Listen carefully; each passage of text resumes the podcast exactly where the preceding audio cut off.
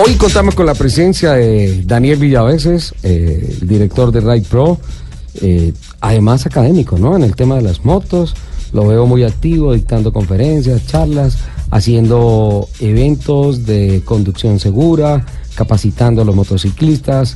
Creo que esa parte de la academia no se la conocíamos. Eh, yo empecé a tener contacto contigo a través de la Academia Ride Pro, pero era solamente para correr en el autódromo y no tanto como de movilidad en, las carreteras. Sí, nosotros iniciamos como un proyecto de capacitación de motos de alto cilindraje porque vimos una oportunidad de que el usuario de este tipo de moto tuviera una capacitación mucho más especializada en un entorno como el autódromo. Y en ese proceso y también por ciertas situaciones que nos pasaron cercanas, entendimos y asumimos la gran responsabilidad de enfrentar de manera profesional la necesidad de llevar el motociclismo a que sea una práctica responsable y la academia pues siempre será una columna vertebral para poder enfrentar cualquier problema de mejor manera. Profesionalizar al motociclista ha sido un reto nuestro y en estos cinco años llevamos una cifra muy interesante que son más de 22 mil motociclistas capacitados. 22 mil. A nivel nacional, sí señor. Eh, esta semana de lluvias eh, tuvo en particular una tormenta que se desató a través de una publicación del director de la Agencia Nacional de Infraestructura, el señor Luis Klein, eh, parece ser que sin autorización, como lo analizaron acá en Mañanas Blue, eh, una columna tal vez que el doctor Klein escribió a título personal, olvidando que era funcionario público y tal vez olvidando un poco algunas promesas de campaña presidencial de el hoy presidente Iván Duque y de la misma vicepresidente Marta Lucía Ramírez. Eh, se habló, se ventiló en esta columna el tema de los peajes para los motociclistas y pues finalmente ya tuvo que salir la misma Agencia Nacional de Infraestructura a echar un reversazo y hacer una especie de corrección pública para decir tranquilos los ánimos que finalmente ese tema aún no es un asunto de agenda ni de la agencia ni de el gobierno nacional porque recordemos que el SOAT, eh, para las motos, el tema del SOAT y el tema de los peajes fueron unos argumentos tajantes del entonces candidato Iván Duque a la presidencia de la República, decir que esos temas iban a quedarse en el congelador, iban a estar quietos.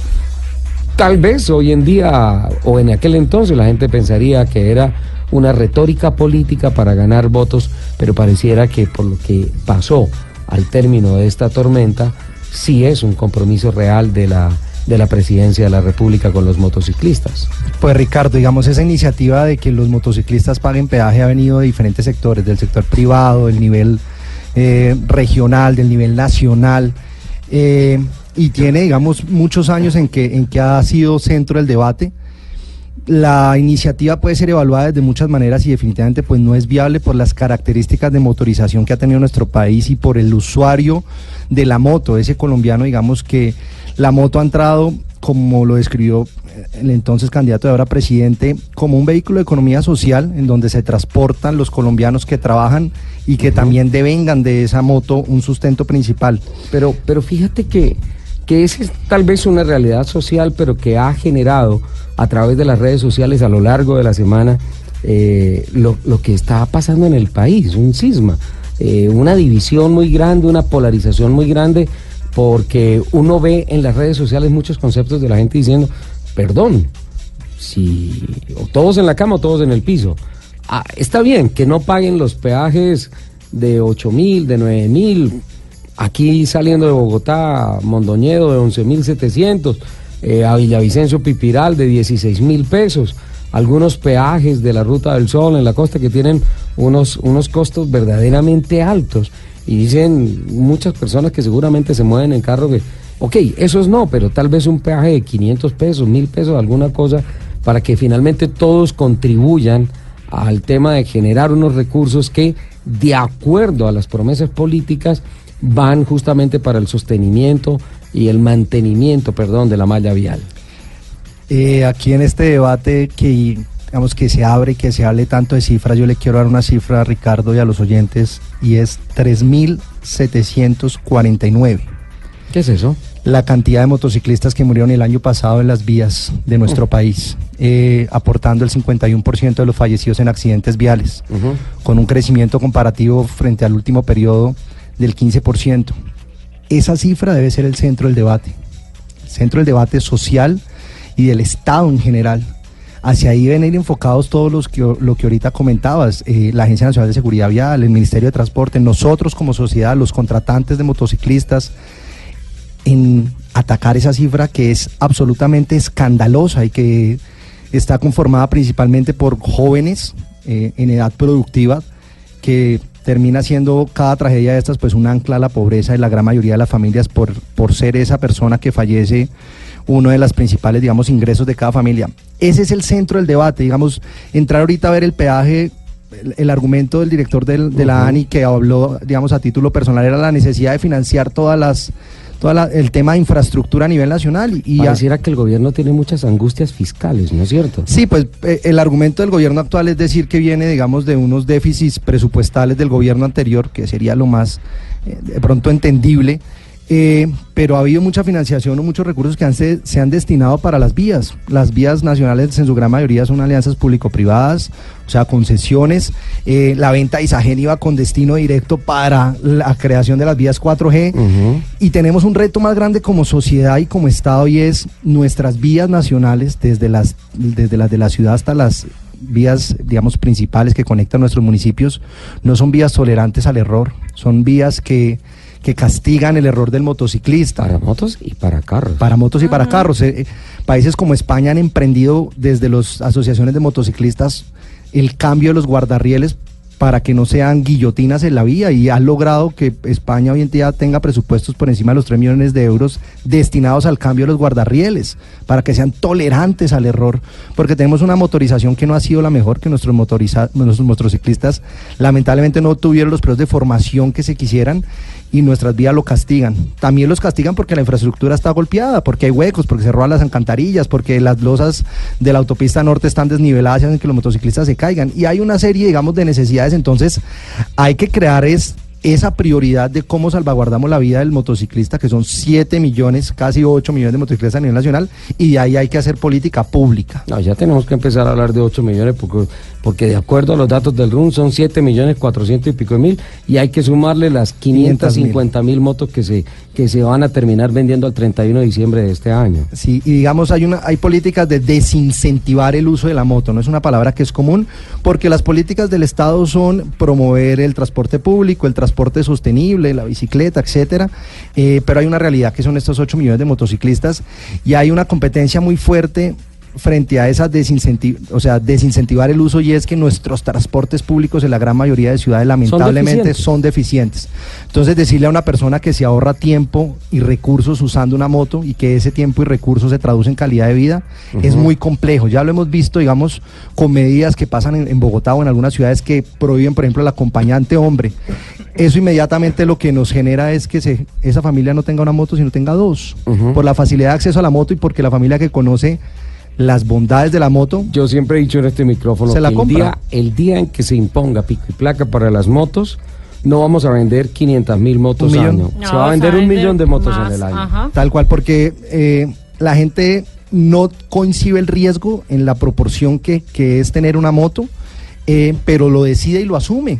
Y y se sube a la moto. Y una persona, por ejemplo, que se baja del transporte público, aumenta su riesgo del 2% al 51%. Digamos que el riesgo es esa probabilidad estadística que el peligro de morir o quedar herido en la vía se presenta. Con ese estudio que nos da Forensis año a año. ¿3.000 qué? 3.749 motociclistas murieron el año pasado. Eso de igual manera tiene una afectación importante con relación a la liquidación del SOAT. Finalmente... Eh, el gremio de los motociclistas tienen que entender que si tampoco se contribuye a disminuir esta cifra, pues ninguna de las aseguradoras en el país, ni Fasecolda, va a tener un argumento, va a tener un discurso a favor de, venga, es que esto ya nos está costando menos, bajemos la cuota del SOAT, bajemos el costo de la póliza para que sea mucho más eh, fácil la adquisición del seguro obligatorio de accidentes de tránsito. Hoy en día, con justa razón, los motociclistas se, se, quejan del costo del SOAT porque en muchos casos el de una moto cuesta más que el de un automóvil pequeño. Sí, digamos, el costo de un SOAT de una moto en proporción a un carro es más o menos del 10% del valor de la moto frente a que un carro es alrededor del 1%.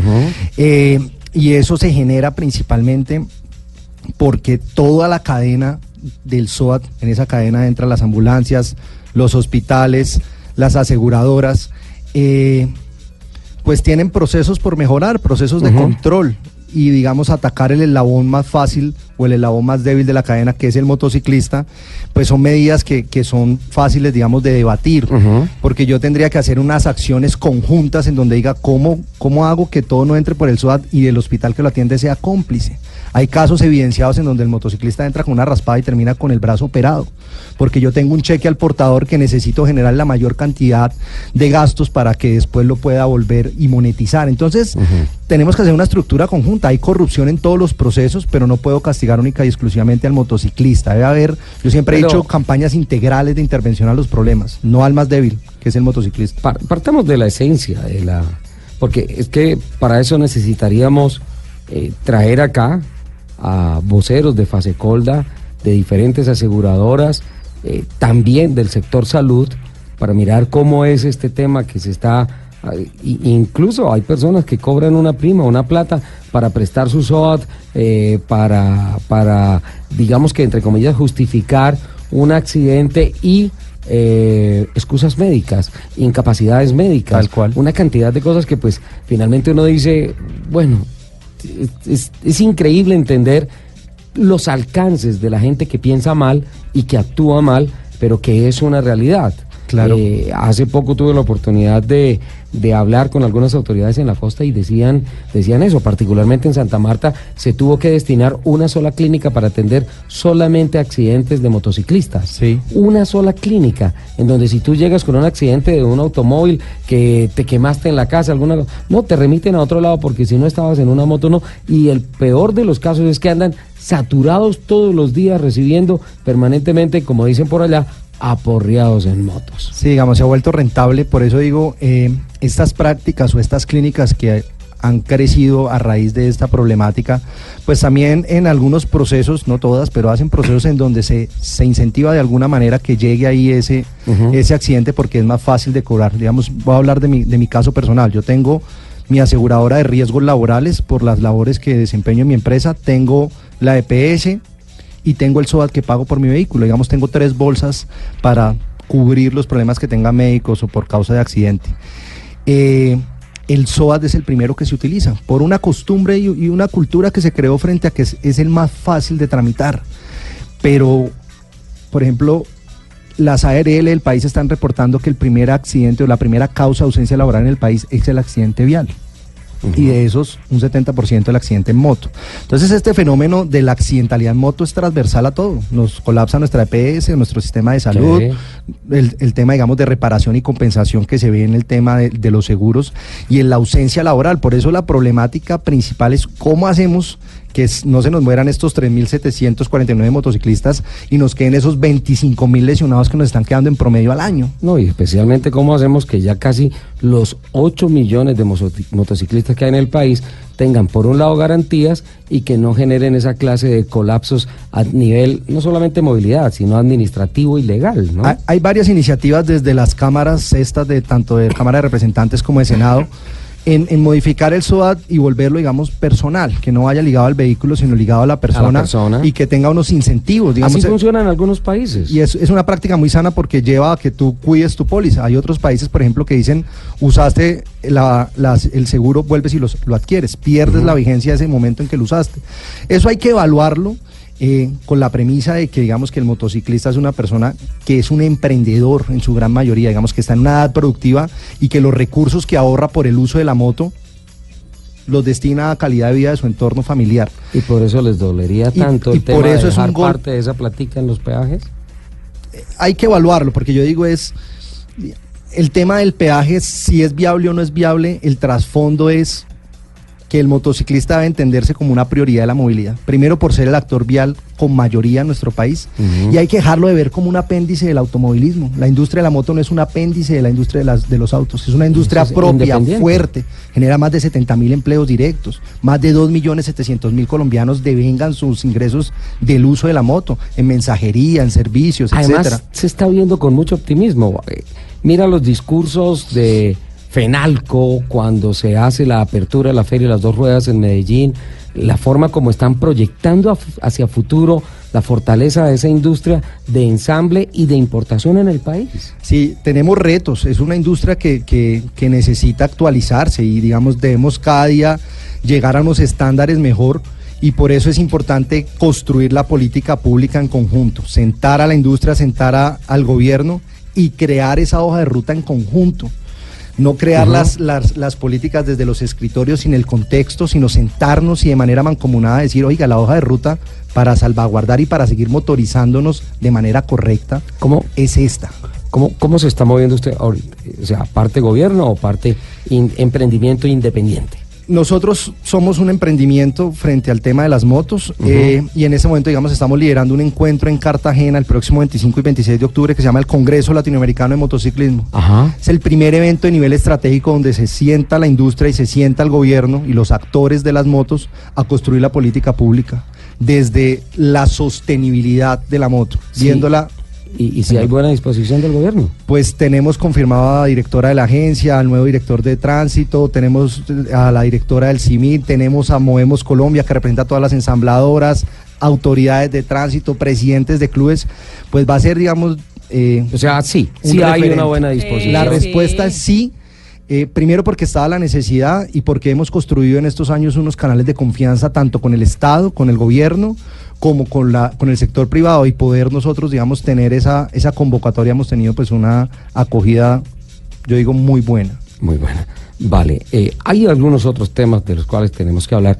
Quiero invitarlo a que nos acompañe a escuchar el resumen de noticias del mediodía y que comparte un poquito más de este sábado con nosotros. ¿Podría ser? Claro que sí, Ricardo. Finalmente usted anda en moto, llega rápido a cualquier lado, pasa, no, no tiene problemas con los trancones ni nada de eso. Para nosotros siempre es una alegría estar aquí.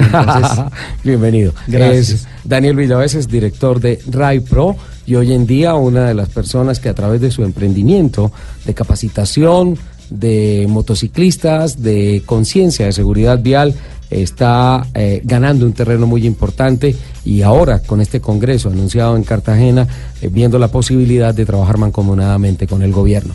Fantástico que los diferentes frentes se encuentren, se alineen y salgan de ahí unas políticas que sean verdaderamente sensatas para proteger una industria de la cual hoy en día miles y miles de familias en el, en el país devengan su sustento diario.